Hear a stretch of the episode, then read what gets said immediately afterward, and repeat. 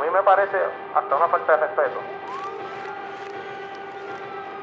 Nosotros vengamos aquí tres meses después y todavía el Departamento de Corrección no, no puede decirnos si concluyó una investigación. Yo pienso que usted no debería continuar ocupándose puesto. Desde mi punto de vista, lo, lo, con todo el respeto, respetando todos los deponentes, yo pienso que usted no debería continuar ocupándose puesto. Nos quedan muchos retos que enfrentar y mucho trabajo por hacer. Para eso estamos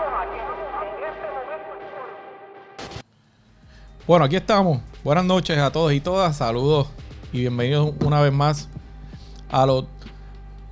Iba a decir el nombre anterior del podcast, ¿sabe María? Todavía lo tengo ahí grabado. Bienvenidos a ¿Qué dice JM? El podcast que todos los lunes a las 8 y 30 de la noche, por aquí por mi página de Facebook, transmito con la intención de mantener una conversación con ustedes sobre distintos temas que, que suceden en la opinión pública en Puerto Rico y a veces fuera de Puerto Rico también. Así que lo hacemos eh, con esa intención de que esos temas que son importantes y que, y que la gente ha estado viendo a través de toda la semana, pues puedan discutirse aquí. No olvide, por supuesto, si usted eh, está conectado aquí, pues obviamente conoce la transmisión de este, de este podcast, pero no olvide darle like, darle share eh, y compartirlo para que más gente pueda tener acceso a este podcast y podamos seguir la conversación que seguimos a menudo por aquí toda la semana. Obviamente también está disponible en plataformas de audio, cualquiera de las plataformas de podcast, Apple Podcast, Google Podcast, Pocket Cast, Spotify, eh, y eso a partir de mañana martes va a estar eh, disponible en audio. Todo lo que vamos a discutir aquí hoy, que tenemos un tema muy interesante y, me llama mucho la atención porque lo anuncié temprano hoy en la mañana eh, y recibí muchos comentarios de gente interesada en este tema, ¿verdad? Y qué bueno, porque esa es la intención, que podamos mantener una conversación sobre temas que son interesantes para ustedes eh, y para la gente que por supuesto nos escucha en todas las plataformas de podcast. ¿De qué vamos a hablar hoy? Hoy vamos a hablar del tema de los alquileres a, corto plazo. Y ese es el nombre técnico, ¿verdad? Si nos queremos poner técnicos. Eh, pero no es otra cosa que los llamados Airbnb. Obviamente ese es el nombre de una plataforma. Eh, hay muchas otras más, no es la única. Pero como suceden muchas cosas, los pioneros pues normalmente se quedan con el nombre y con el concepto y, ya pues se refiere eh, la gente a ese tipo de servicio por el nombre de esa marca que pueden reconocer. Eh, pero me refiero a los alquileres de, de corto plazo. Eh, y empezando, obviamente quiero escuchar mensajes y comentarios de ustedes sobre este tema. Porque como les dije, me parece bien interesante. ¿Qué es un alquiler a corto plazo? Vamos a empezar por ahí. Un alquiler a corto plazo no es otra cosa que un contrato de arrendamiento, donde hay dos partes, obviamente, el arrendador y el arrendatario. eh, y es un acuerdo para alquilar una propiedad por un breve periodo de tiempo. ¿verdad? No es un alquiler como el que posiblemente tiene mucha gente para residir en su hogar por un año, dos años, eh, sino por menos tiempo. La mayoría de las personas eh, pueden convertirlo de, de un corto, de un corto plazo a un poquito más largo, extendiendo quizás su estadía, pero no con el concepto tradicional de lo que es un alquiler, como les dije, más a, más a, a largo plazo. Eh, así que el dueño de la propiedad determina eh, de entrada cuándo es que usted tiene que devolver la propiedad, ¿no? El cuarto, la habitación, etc.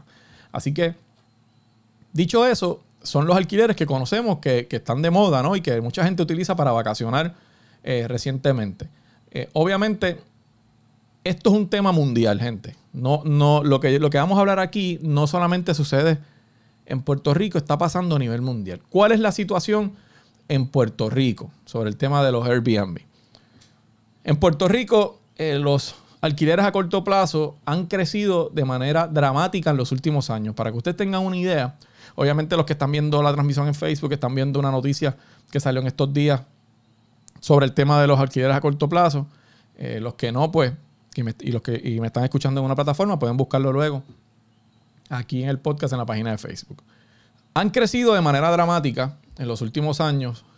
Unos números eh, recientes que se ofrecen, son sobre varios estudios que se han hecho, establecen que de- desde el 2014 hasta el 2021, que son los números de este estudio, eh, los alquileres a corto plazo han aumentado en Puerto Rico de estimados de unos 2.900 que había en el 2014 a, 20 a casi más de 22.000 en el 2021.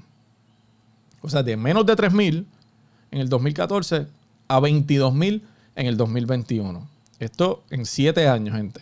En siete años. Eh, los números son, obviamente, el aumento es bien significativo. Esto no solamente se reduce a Airbnb, además de Airbnb están los Join a Join, están los BRO eh, y hay otras ¿no? Eh, plataformas que también se utilizan. ¿Qué significa esto? Que en Puerto Rico debe haber aproximadamente unas 12.000 propiedades que están participando de esta actividad de alquileres a corto plazo. Recuerden que un término son habitaciones, otro término son propiedades. En una propiedad puede haber más de una habitación, por lo tanto, cuando usted cuenta habitaciones, pues no necesariamente estamos hablando de número de propiedades. Eh, eh, si vamos a hablar de propiedades, pues ya sabemos que hay más, casi 12.000 en Puerto Rico. Se estima que en la isla el municipio con más habitaciones de alquileres a corto plazo es San Juan, que tiene como 2.900 habitaciones, seguido por Carolina, que tiene 1.120. Esto es un estudio reciente que se hizo. Rincón, que tiene 816. Río Grande, con 650. Y eh, Cabo Rojo, con 608. Y Vieques, con 506. Este es en cuanto a habitaciones. Ahora bien, si vamos a ver por unidades de vivienda, en vez de habitaciones, estos números son bien importantes que les voy a dar. ¿Cuánto de, las unidades de vivienda que hay en ese pueblo, cuántas están siendo utilizadas para Airbnb o para alquiler de corto plazo. Ahí cambian los números y ahí el, municipio número uno es Culebra, porque el 24.35%, según este estudio, de las unidades en Culebra están siendo utilizadas para este tipo de alquiler. 24, o sea, es casi una de cada cuatro viviendas. En Vieques ese por ciento está en 10.3 en Rincón está en 8.6, en Luquillo en 4.5 y en Río Grande en 2.8. O sea que lo de Culebra es bien significativo. El caso de Culebra es eh, significativo también en cuanto a los números. En el 2015 tenían un, alrededor de un 3.5% y aumentó a 24 en el 2021. O sea, el aumento es más de 3, casi 4 veces en Rincón subió de, menos de 2% a 9%. O sea, subió 7%. Eh, desde el 2015 hasta el 2021. Ahí ustedes ven, ¿verdad? Lo que es la, la gráfica ascendente de manera significativa en el aumento de este tipo de eh, propiedades y de negocios. Ahora bien, si, no, si en el caso de San Juan, si eliminamos todo San Juan y solamente miramos el viejo San Juan, ese número sería aproximadamente 25% de las unidades en San Juan están siendo utilizadas para Airbnb, para Airbnb o para alquiler de corto plazo, lo cual es similar a Culebra, es una de cada cuatro unidades. Eso es bien significativo. ¿Cuánto es la tasa de ocupación? O sea, pues aparentemente pues ronda entre 45 y 50% hasta un 60%. O sea que eh, normalmente están ocupados más de la mitad. El promedio de la tarifa diaria en Puerto Rico está entre 180 y 220 dólares la noche. Ese es el promedio de costo según este estudio que se publica en el 2021. Los municipios con las tasas o con las tarifas más caras en ese estudio, y aquí me llama la atención me llama la atención. Aquí les vamos a dar tres municipios. Y hay dos de ellos que me llaman muchísimo la atención. Dorado, con 550 dólares la noche, es el que está número uno. Ese no me llama tanto la atención, ¿verdad? El segundo es Ayuya, con 470. Esta es la media, ¿verdad? 470 dólares la noche y Naranjito con 337. Obviamente es la media, no significa que ese es el costo de todos los eh, hospedajes que hayan allí, sino que va a haber unos con más, unos con menos, pero la media son esos números que yo les acabo de dar. Ese, esa, esa data, esa información, presenta cómo ha ido moviéndose y aumentándose el mercado, ¿verdad? Eh, no solo aquí, ¿verdad? a nivel mundial también, pero estamos enfocados ahora en Puerto Rico. ¿Qué dice el gobierno? Ustedes saben que ha habido discusión recientemente sobre si se va a regular o no se va a regular el mercado de los alquileres a corto plazo. Turismo que es la agencia que regula las hospederías, eh, tiene estimado, según sus números, de unas 20.000 habitaciones en Puerto Rico, Y ellos entienden que de esas 20.000 habitaciones hay entre 4.000 y 6.000 que operan de manera ilegal. Y eso es significativo también. Una quinta parte, ¿verdad? Entre una quinta parte o más de las habitaciones, estas no son unidades, estas son habitaciones. Según turismo, operan de manera ilegal. La compañía de turismo tiene registrado en su, ¿verdad? En su eh, base de datos 4.681 operadores. Eso representa entre 12 y 14 mil habitaciones. O sea que si hay 20 mil, por eso ellos establecen que de esas 20 mil hay aproximadamente 4 a 6, de 4 mil a 6 mil que no están operando de manera legal. Eso significa que no están eh, aportando, ¿verdad? Su, no están cumpliendo con, todo lo que se les requiere eh, a, los, a los que, que ¿verdad? están registrados de manera legal. ¿Cuánto dinero dejan al gobierno las que están registradas, que son las que están pagando?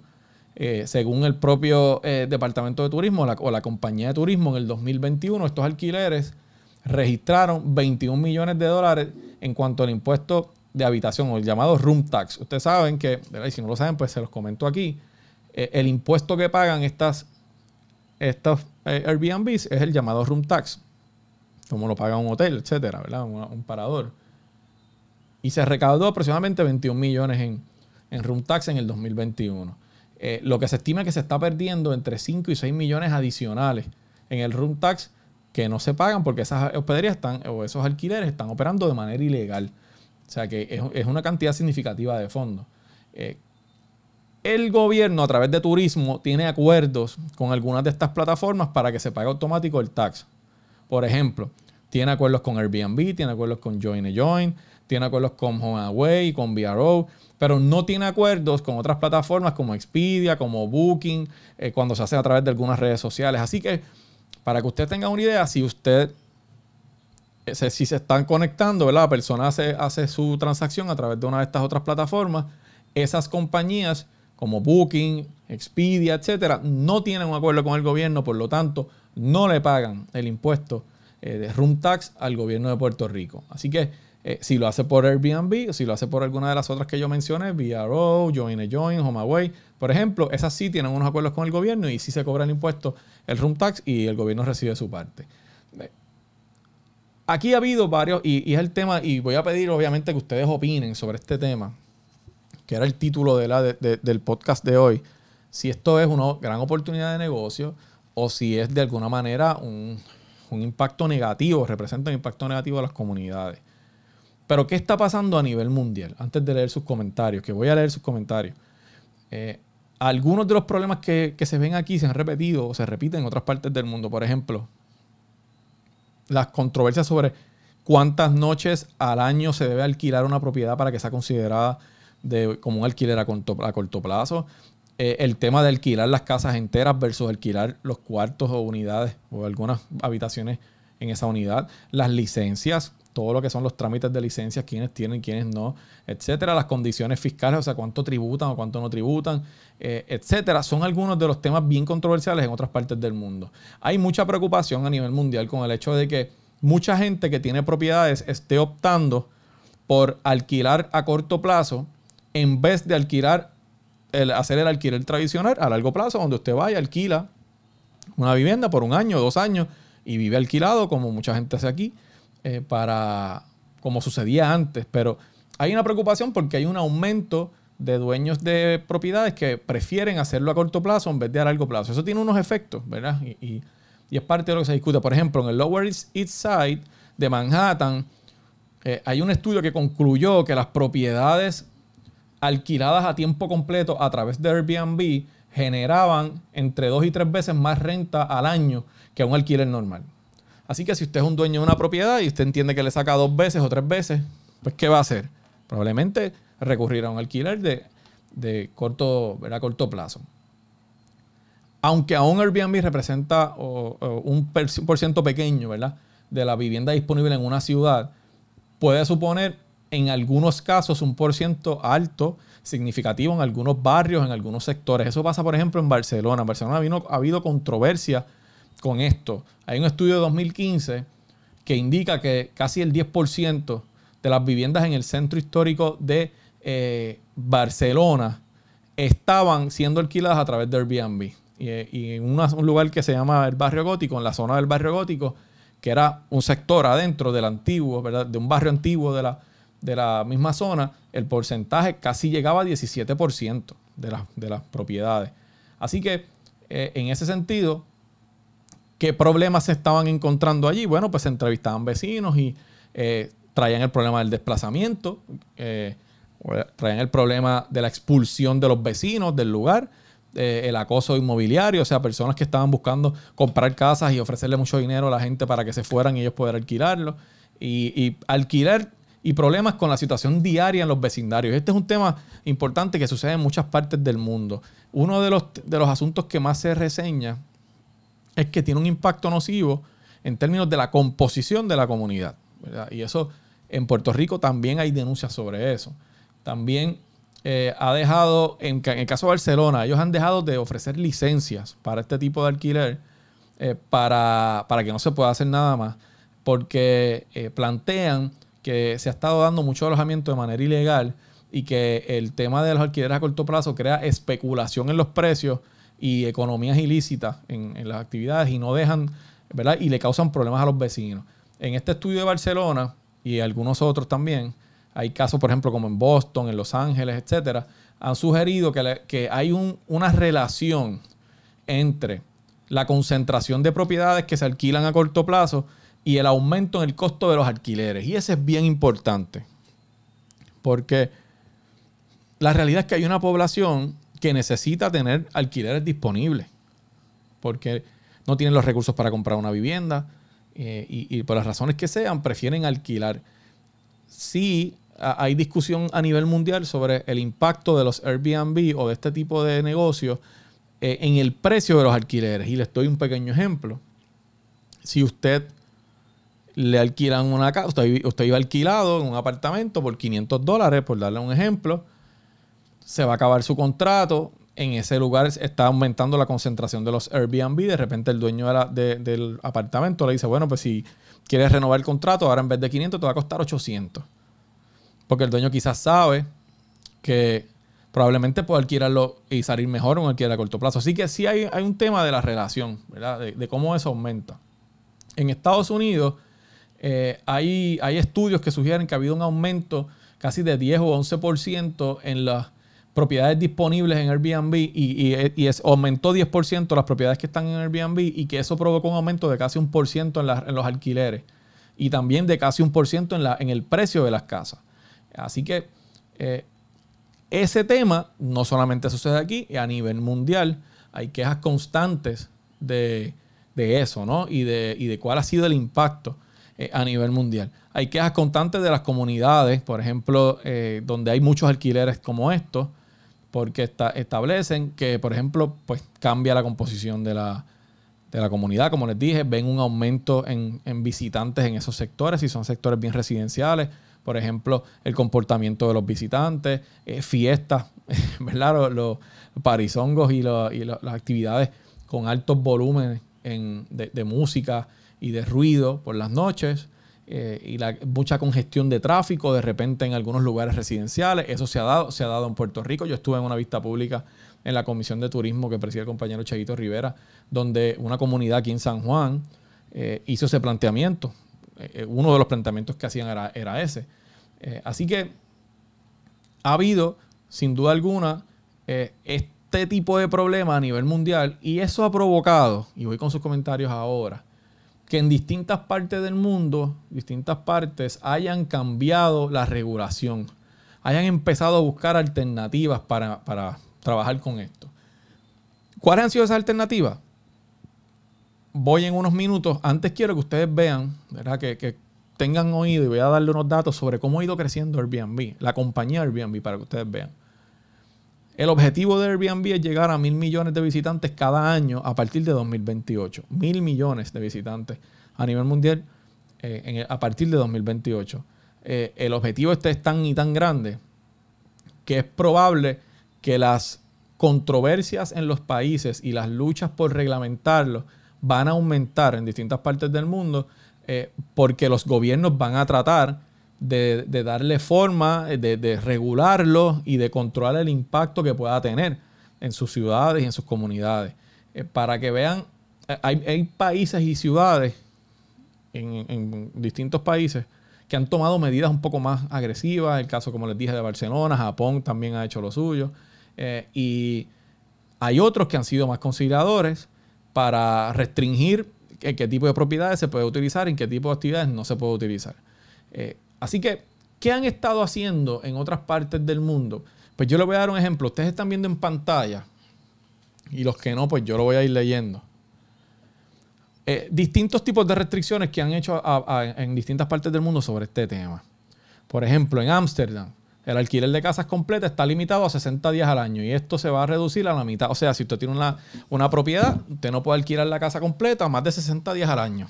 Va a tener que, una vez llegue a ese, ese límite, no la puede alquilar más. En Barcelona, los alquileres de corta duración tienen que tener una licencia y no se están en- emitiendo licencias nuevas. O sea que si ya se agotaron, simplemente pueden ser los que están eh, licenciados al momento. Berlín, los propietarios necesitan un permiso para alquilar el 50% más de su residencia principal durante un periodo de tiempo corto. Londres, los alquileres de corta duración de casas enteras se restringen 90 días al año, a 90 días. Eh, Así que el- en el caso de, y ahí tengo el compañero Cheito, que está, está en, está en línea. Déjame ver si yo puedo brevemente, si yo puedo eh, aquí en vivo, ahora que está el compañero Cheito por ahí, enviarle eh, un link a, a Cheito para, para poder tenerlo aquí en el programa sería muy bueno que nos pueda hablar un poquito. Déjame ver si lo puedo hacer. Eh, si, si lo puedo hacer, si me, si me llamas, Cheo, eh, te puedo incluir en el. Si me llamas al, celular, te puedo incluir para que entres, entres al, al programa aquí y puedas darle un detalle adicional sobre lo que estás haciendo en la comisión. Sería, sería muy bueno. Así que dame una llamada, Cheito, dame una llamada. Eh, esto es en vivo, gente. Esto es en vivo. Vamos a ver si lo puedo conectar por aquí. Si me llamas, lo hacemos. En Londres, los alquileres de corta duración de casas enteras se registran, noven- se restringen 90 días al año. O sea que no puede hacerlo más de 90 días. No puede hacerlo más de 90 días. Palma, el alcalde ha anunciado la prohibición de los alquileres de corta duración. O sea, aquí se está prohibiendo en Nueva York. Normalmente es ilegal alquilar pisos durante 30 días consecutivos o menos, a, o a no ser que el anfitrión esté presente. O sea, ahí, ahí tienen una limitación distinta incluso a, lo que, a lo que se hace en otros lugares del mundo. Eh, déjame ver si puedo conseguir al compañero Cheito para que pueda entrar aquí, porque él está trabajando en su comisión un tema relacionado a esto, para que nos pueda decir si está trabajando alguna regulación, que yo sé que sí, que está trabajando en, en- una medida. París, los alquileres de corta duración están limitados a 120 días al año. Ven que algunos países han sido más severos, otros moderados y otros un poco más laxos. Vimos desde el de 30 días al año hasta 90 días aquí y hay otros que tienen 120 días al año. San Francisco, los anfitriones deben registrarse como empresa y obtener certificados para el alquiler de corta duración. Aquí tengo a Cheo. Déjame ver si lo puedo, si lo puedo conectar. Te voy a conectar, Cheito. Déjame ver si lo puedo conectar aquí. Vamos a ver. Mira si me escucha, Cheo. Sí, te escucho. Me estás escuchando. Y si la gente, que la gente que está conectada aquí al, al podcast escuchan bien al representante José Cheito Rivera, por favor, escríbanme para yo saber que lo estamos escuchando bien. Yo entiendo que sí, que lo estamos escuchando bien, pero quiero estar muy eh, bastante seguro. Eh, Cheito, eh, Saludos, Jesús, ¿cómo estás? muy bien, muy bien. Te, te agradezco la, la participación eh, en este tema. Mira, ya me están diciendo que se escucha bien. Perfecto. Eh. Mira, se- estamos tocando el tema de los alquileres a, a largo plazo, a corto plazo, perdón. Y yo comentaba que había estado Sí. presente contigo en una vista pública que se hizo en tu comisión sobre este tema y que habían, entre otras personas, habían ido a unas comunidades a hablar sobre el impacto en Ujú. la comunidad, etcétera. Eh, nada, me gustaría que pudieras darle un resumen a, a la gente que nos está yendo, cómo va el proceso en tu comisión y, y qué se puede esperar de, de lo que estás haciendo ahí. Pues Jesús, gracias. De hecho, estaba viendo el podcast, por eso fue que, te escribí. Estuve, tienes una, tienes un dato, una, una data bien importante que yo he estado también trabajando eh, para prepararme eh, y, poder presentar bien la legislación. Te, te adelanto también que vamos a estar escuchando, es un trabajo en conjunto, que vamos a estar escuchando también recomendaciones de la Fortaleza que está trabajando el tema, porque lo que queremos es sacar un proyecto que sea eh, endosado por todas las partes, ¿verdad? Para que se pueda firmar y podamos trabajar esto. Eh, es bien importante eh, el asunto de la gentrificación, ¿verdad? Nosotros hemos estado trabajando, eh, escuchando eh, comunidades que se sienten que están siendo desplazadas eh, porque llega gente de afuera y, y, por ejemplo, compran un edificio de 10 cuartos, 10 apartamentos y hacen 10 apartamentos de Airbnb pues hay que regularlo. No pueden ser Airbnb. Si pasas de X cantidad de apartamentos, vas a hacer un hostal, o vas a hacer una hospedería, o vas a hacer un bed and breakfast. Claro. Pero eso no es el concepto de una hospedería a corto plazo, o, o, o, lo que llamamos genéricamente Airbnb, ¿verdad? Porque Airbnb es solamente una plataforma es una de las más claro. como Join, como Join Join y otras más. Eh, hay una hay una legislación interesante que está aplicando Atlanta, eh, la ciudad de Atlanta. Oye, que que, que, porque a veces cuando uno presenta ideas aquí de otros lugares en el mundo, pues dicen como que, ah, no, pero tú sabes, eso puede pasar allá en Barcelona, porque esto uh -huh. es, no, no, no, es básicamente lo mismo en todos lados. Eh, en Atlanta eh, están proponiendo que personas que no son ciudadanos de Atlanta solamente puedan tener una propiedad para alquilar eh, como a, renta, a corto plazo. O sea, que no pueda venir una persona de afuera, comprar muchas propiedades y de repente tener 25 eh, propiedades para eso. Exactamente, exactamente.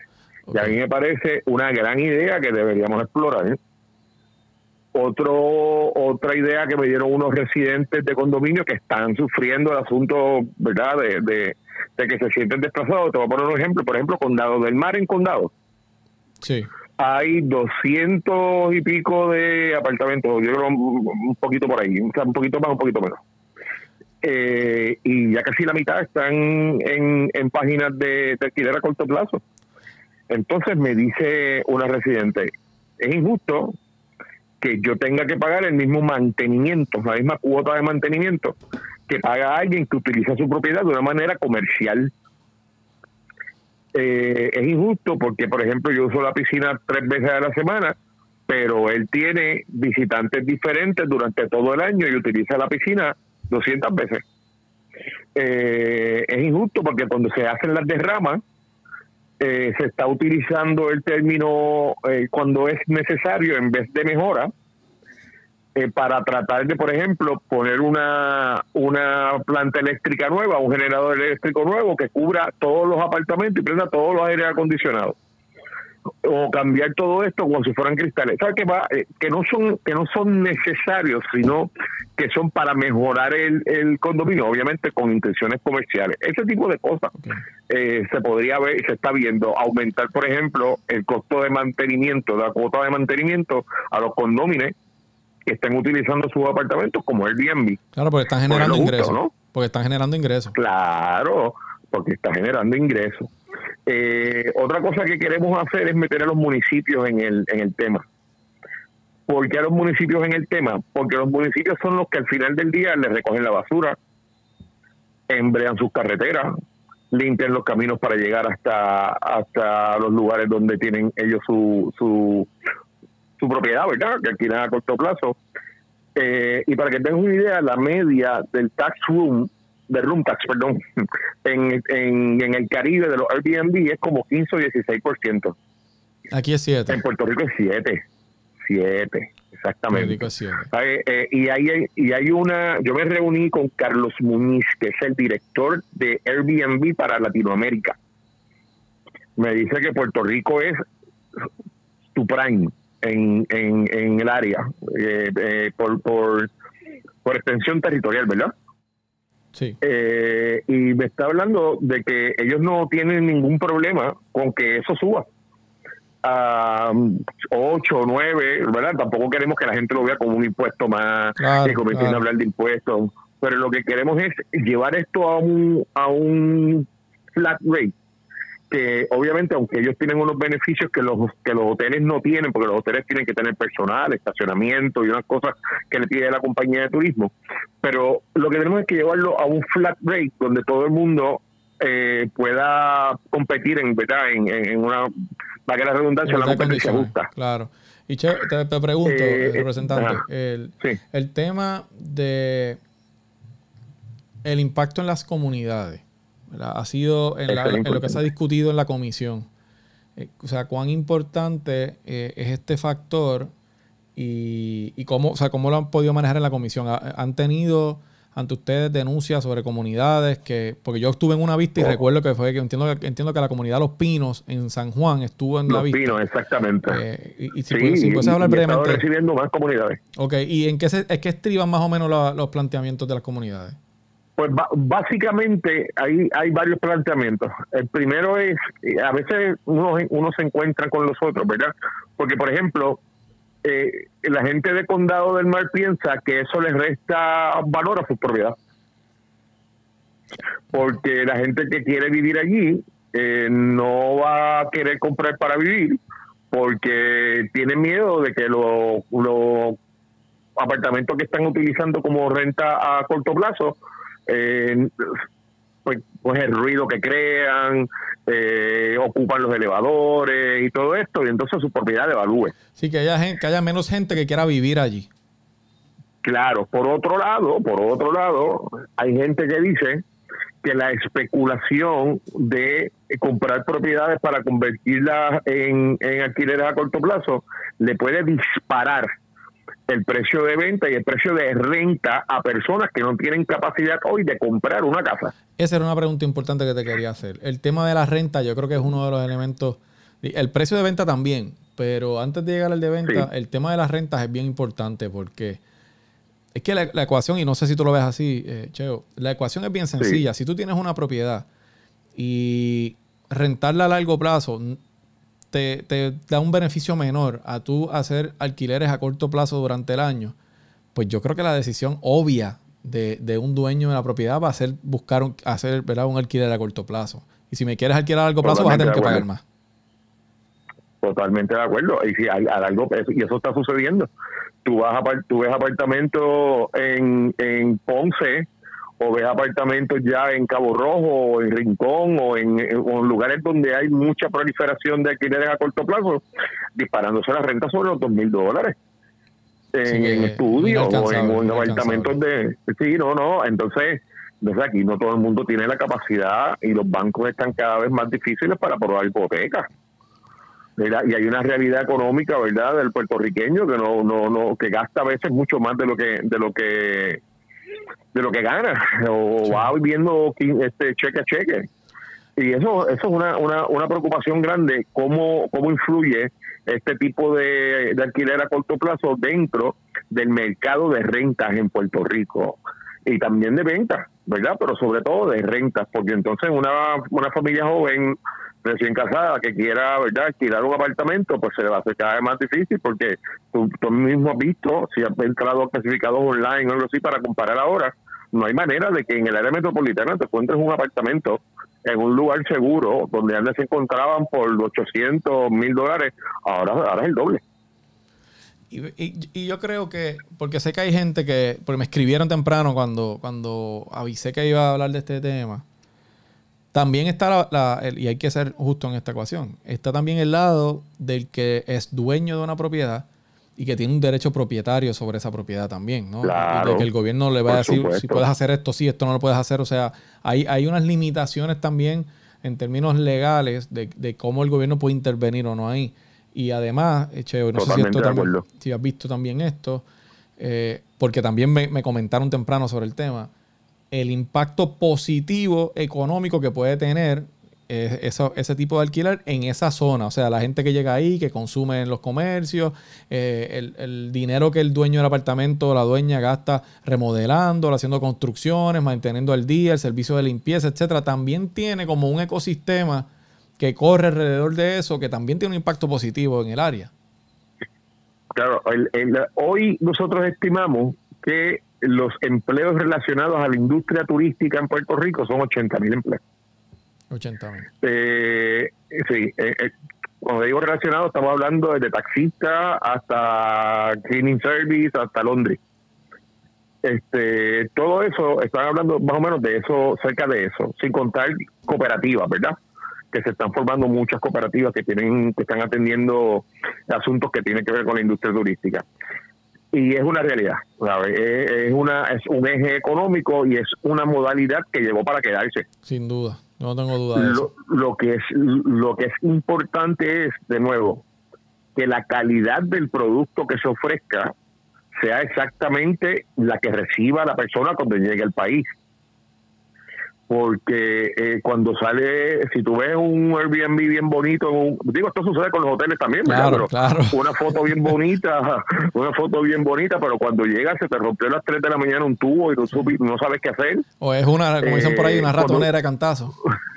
una ratonera de cantado. Cuando salgas de aquí vas a decir, no no te van a decir no vayas a hacer Airbnb, van a decir, cacho, no vayas para Puerto Rico, que aquello es... Sí, ¿sabes? sí, sí, sin duda. Hay, que hay un control de calidad que hay que mantener y ahí el gobierno es importante. Claro. Hay un gobierno es importante. Claro, claro. Y por eso es que a mí me interesa mucho meter a los municipios, porque los municipios tienen la capacidad de identificar, por ejemplo, ahora mismo estamos hablando de que pueden haber de 5 a 7 mil Airbnb fuera de plataforma y que no estén rindiendo su room tax. Sí, de manera ilegal, operando de Este, manera ilegal. de- claro, porque mira lo que, lo que, no- hemos- lo que hemos visto en la práctica. Eh, de Jesús Manuel tiene un Airbnb, lo tiene, de- tiene una propiedad, perdón, de alquiler a corto plazo, lo tiene en Airbnb.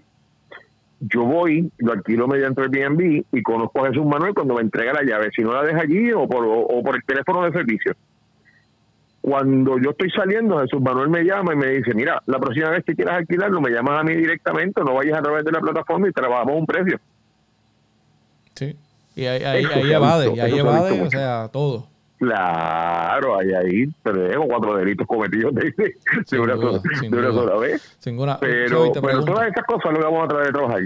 Eh, y para que, para que la gente tenga una idea, ahora mismo yo estoy proyectando en la pantalla, cuando decimos que esto llegó para quedarse, mira, el crecimiento de Airbnb desde el 2008 hasta la actualidad, 5 millones de propiedades en, en ciento- 191 países, 4.3 Sí. millones de habitaciones operadas por... Si comparas con los hoteles, tienen 4.3 millones de habitaciones operadas, son los cinco mayores cadenas. En el 2017, 4.3 millones, versus 5 millones de propiedades de Airbnb en 191 países.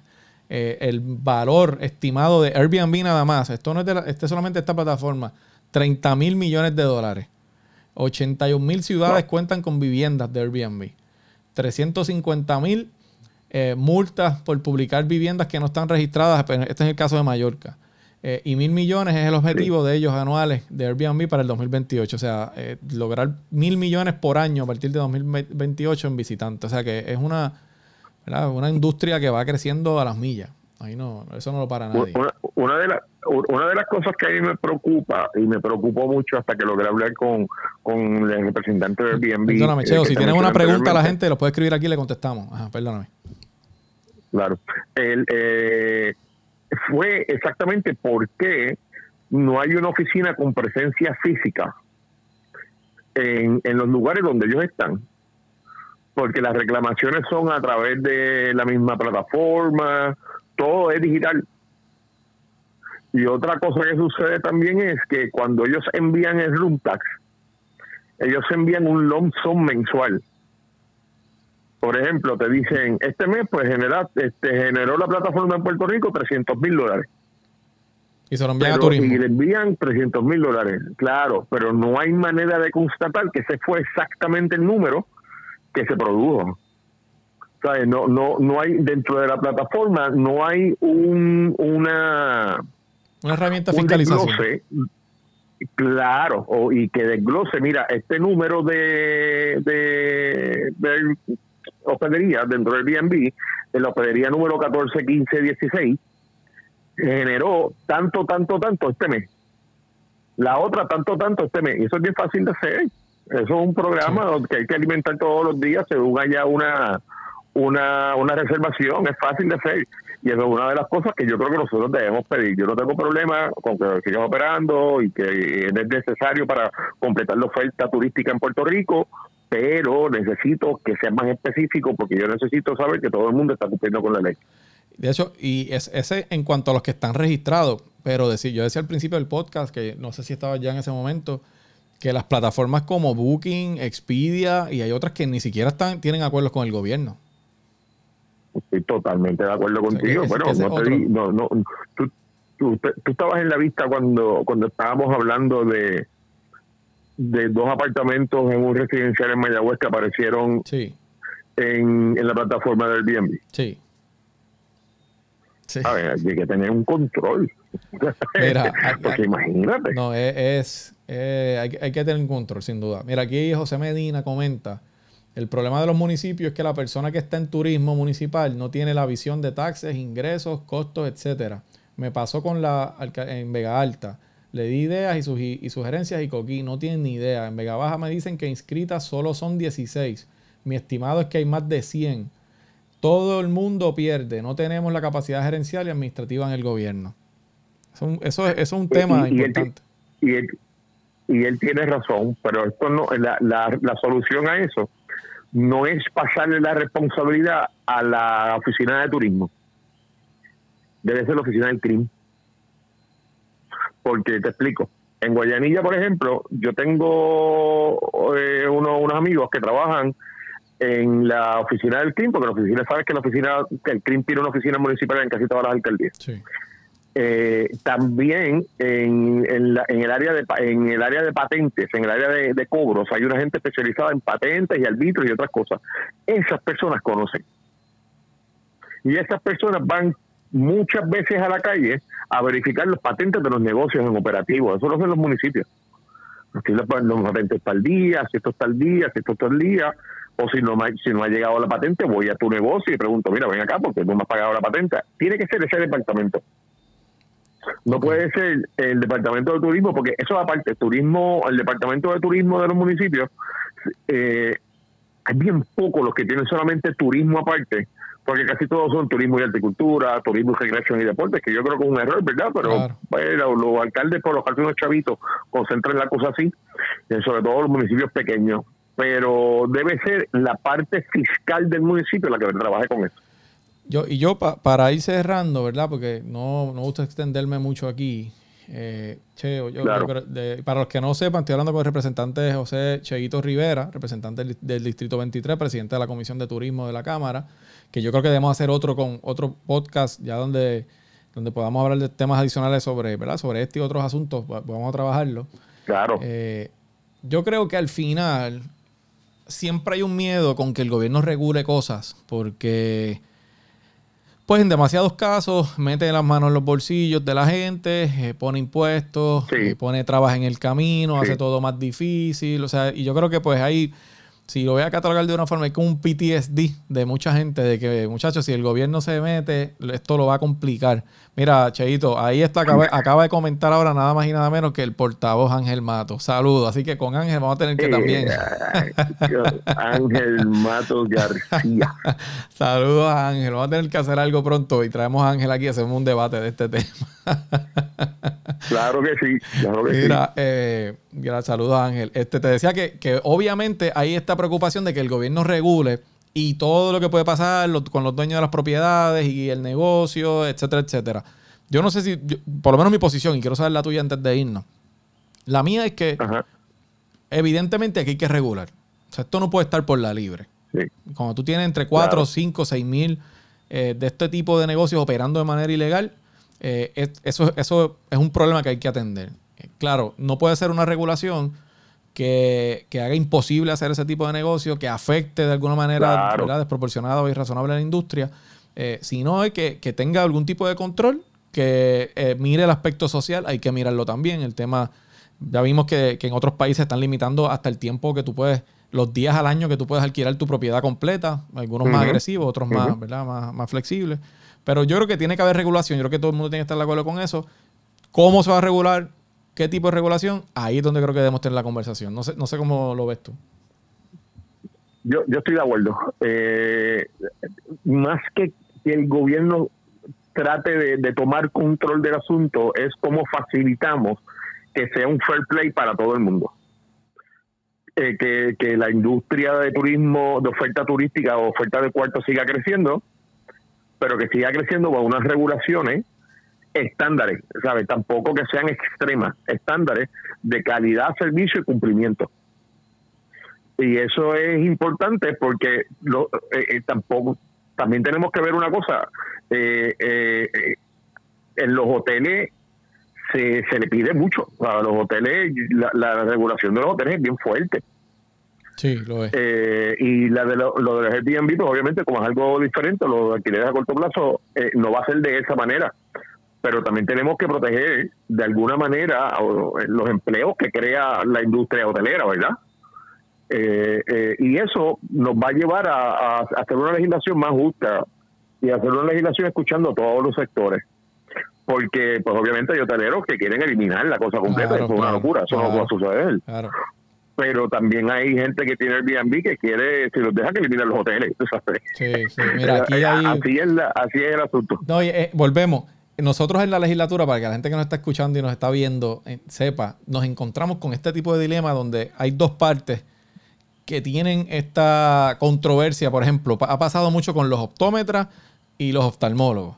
Ahora hay proyectos entre los naturópatas y los, lo del doctorado de, naturopatía. Está el tema de los hoteles y el tema de los Airbnb. El tema de los casinos y las máquinas esta de entretenimiento. O sea, hay, Tragamoneda. la tragamoneda, tú sabes, hay muchos de estos proyectos que, que traen siempre dos partes bastante contenciosas y que son y que uno tiene que mirarlos con calma. Mira, aquí hay una persona, y sé que tengo que ir cerrando, que dice, en el área Dorado del mar, esto es Villas de la Playa 2, se ha contemplado el reducirlo o eliminarlo, ya que en ocasiones afecta o alteran la vida cotidiana de los residentes que en muchas ocasiones son personas de edad avanzada. E- Ese es un tema que, que constantemente sale. Eh, Y es, y tú sabes y tú sabes por qué es que tiene que ver con el, el renglón de edad que utiliza los Airbnb. Por lo general, las personas que van a un, a un turismo más pasivo, de leisure, de estar tranquilo, prefieren un hotel. Pero por lo general, la gente más joven, que es más atrevida, que, le- que, pues, le gusta pariciar más y que le gusta hacer más cosas, pues buscan más Airbnb porque son experiencias, es un turismo de experiencia. claro. Entonces, y, y también, eh, eh, pues a lo mejor en un hotel tú no puedes meter seis personas en un cuarto, pero a lo mejor en un apartamento Airbnb que tiene tres cuartos, pues meter nueve personas en un cuarto. Es cuestión de, de, de y, y atraes un, un, un, tu- un tu- tipo de turista más joven que tiene menos capacidad adquisitiva y que lo que quiere es llegar allí, tú sabes, y estar tres días de fiesta. Y, y lo que necesitas es el cuarto para Y llegar, bañarse, el- dormir y volver a aparecer el otro día. Exactamente. Sí. O si no, el problema es que también te hacen un party en la piscina del apartamento. También- el también. edificio. Sí, sí, sí, sí, sí, sí. Sí, no, la- historia No, hay. es hay. Importante. Historias hay. No, no, mira, eh, eh, mira, eh, es bien es bien difícil porque, por ejemplo, me estaban contando de edificios donde el, el, el de seguridad está actuando de concierge. Imagínate. Sí, llevar la gente allí, abrirle, abrirle el apartamento, enseñarle la cosa. Eh, tú sabes, eh, es difícil. No, es, Pero es un vamos a trabajar para cerrar. Sí. Sí. para cerrar es un, un, un tema que es complejo por la por lo novel que es. Pero ya hemos, a la misma vez que es novel, hay mucha legislación en muchos lugares que estamos mirando para ver cuál es la aplicabilidad en Puerto Rico y poder llegar a un proyecto que atienda todas las necesidades de todo el mundo. Sabes que no vamos a satisfacer el 100% de las personas, pero sí que sea justo dentro de todo lo que verdad lo que es el, el, el- la industria y que nos ayude se levante el dinero eh, necesario para seguir creciendo eso es el, el, el PIB por ejemplo el PIB de el, el turismo aporte es 7.8 7.9 hoy es que es y nosotros importantísimo. queremos que eso suba a doble número O sea, eso- claro eso nosotros queremos que suba a doble número Nosotros dependemos de. y se puede trabajar Sin duda, ¿no? Oh, Cheito, Sí. para, para, finalmente, ¿para cuándo tú eh, entiendes que va, vamos a tener alguna legislación quizás original para, para empezar a discutirlo en vistas públicas? Pues mira, eh, tú sabes que yo estoy planificando a- hacer una mesa abierta, eh, eh, traer todos los, todos los jugadores un día al Capitolio eh, o a algún lugar, eh, sentarnos en una mesa y comenzar un think tank. Eso está bueno. Yo, lo hice, ya- yo lo hice en la ya comisión de gobierno. con- Me funcionó. Claro, con, con unas ideas que nosotros tenemos ya establecidas, discutirlas de ahí terminar de sacar el borrador y entonces llevar un documento. Obviamente, como dije al principio, también vamos a recibir el insumo de Fortaleza, porque al final del día lo que queremos es que sea un proyecto que se pueda firmar. Claro. ¿verdad? Y que todo, el mundo- y que todo el mundo esté de acuerdo para, para poder, porque si trabajamos dos meses más en esto y o tres meses más en esto y al final del día nos vetan el proyecto ahí en Fortaleza, pues no hicimos mucho. Claro, no, no, y la- creo que tienes la- la- el enfoque correcto. Eh, así que vamos a estar pendientes del tema, Sí. Cheo. Yo, para que ustedes sepan, yo no soy miembro de la comisión de, de turismo, pero cuando- hacemos inmediatamente ese oficio rápido. lo sé, lo sé, ¿no? Y de tocar a a Cheito, lo digo públicamente, que cuando supe que tenía vistas que le comenté, me, me dio paso a la- en la comisión y hasta pre- tuve un turno de preguntas allí, eh, ¿verdad? Y- Claro. Y, agradecido. Así que es un tema importante, yo creo que es un tema de esos de, de avanzada, ¿no? Y de, de- de- futuro, que yo creo que además hay un término que, que yo he escuchado a mucha gente usarlo por ahí, ha democratizado el turismo, porque hay áreas donde posiblemente no iban a llegar turistas y, y los eh, alquileres a corto plazo han permitido. Yo, yo leí información aquí, che, ahorita, de que la, uno de los de las, las medianas más altas en cuanto a tarifas, dos de los tres pueblos, uno es Jayuya y otro es Naranjito. Y probablemente Sí, porque, eh, como te dije, turismo de de experiencia. experiencia. Probablemente si no si esta modalidad no existiera, pues a lo mejor sería bien difícil ver. Yo sé que eh, en Jayuya está, por ejemplo, por ejemplo, Gripiña, que es bien conocido, eh, y, y hay otros paradores, ¿verdad? Pero esto tiene gran, ¿verdad? Tiene mucho que ver con este tipo de, de alquileres a corto plazo que han dado oportunidad a la gente a llegar a áreas donde quizás antes no llegaban porque los hoteles estaban en otros lugares. Así que eso también es un, un- un asunto que hay que mirarlo. Pero nada, Che- eh, Cheo, te agradezco. Y el que me está escuchando que le digo Cheo es José Cheito Rivera, representante del Distrito Sí. 23, eh, que está haciendo un gran trabajo allí en la Cámara. Te agradezco que, que hayas entrado y, y te voy a, te voy a te chavaste porque te voy a ocupar para que tengamos una conversación aquí más adelante otra vez sobre este tema. Cuando, cuando, cuando usted quiera, me pone una llamada y lo hacemos. Gracias, Cheito. Un abrazo. Un abrazo, cuídense. Bien. Bien. Bueno, y escucharon al compañero José Cheito Rivera, representante del Distrito 23, presidente de la Comisión de Turismo, que nos dio información bien valiosa sobre lo que está trabajando en el tema de los alquileres a, a corto plazo. Así que, gente, eh, un podcast bien interesante hoy. Este tema piqui se extiende. Eh, para los que no lo puedan ver aquí, me- recuerden, pásenlo a sus amistades, cualquiera de las plataformas de podcast, Apple Podcast, Google Podcast, Pocket Cast, Spotify. No olviden seguirme en Instagram como JM Ortiz PR y con ese mismo nombre me puede conseguir en Twitter y en TikTok. JM Ortiz PR. Así me consigue tanto en Instagram como en TikTok como en Twitter. Eh, obviamente en Facebook, si me está viendo aquí, pues sabe la página, Jesús Manuel Ortiz PR. eh, y de esta manera nosotros mantenemos esa comunicación con ustedes en esta plataforma que, que a mí me gusta mucho porque permite esta interacción entre ustedes y yo y, y mis invitados aquí todos los lunes a las 8 y 30 de la noche y a partir de mañana en cualquiera de las plataformas de podcast. Así que dicho eso y nos extendimos un poco, pero bien interesante el tema. Nos vemos la próxima semana en otro, en el otro episodio de ¿Qué dice JM el podcast? Un abrazo y gracias a ustedes por estar conectados aquí hasta el final. A mí me parece hasta una falta de respeto. Nosotros vengamos aquí tres meses después todavía el Departamento de Corrección no, no puede decirnos si concluyó una investigación. Yo pienso que usted no debería continuar ocupándose pues.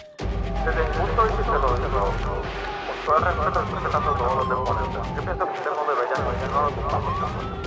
Nos quedan muchos retos que enfrentar y mucho trabajo por hacer. Para eso estamos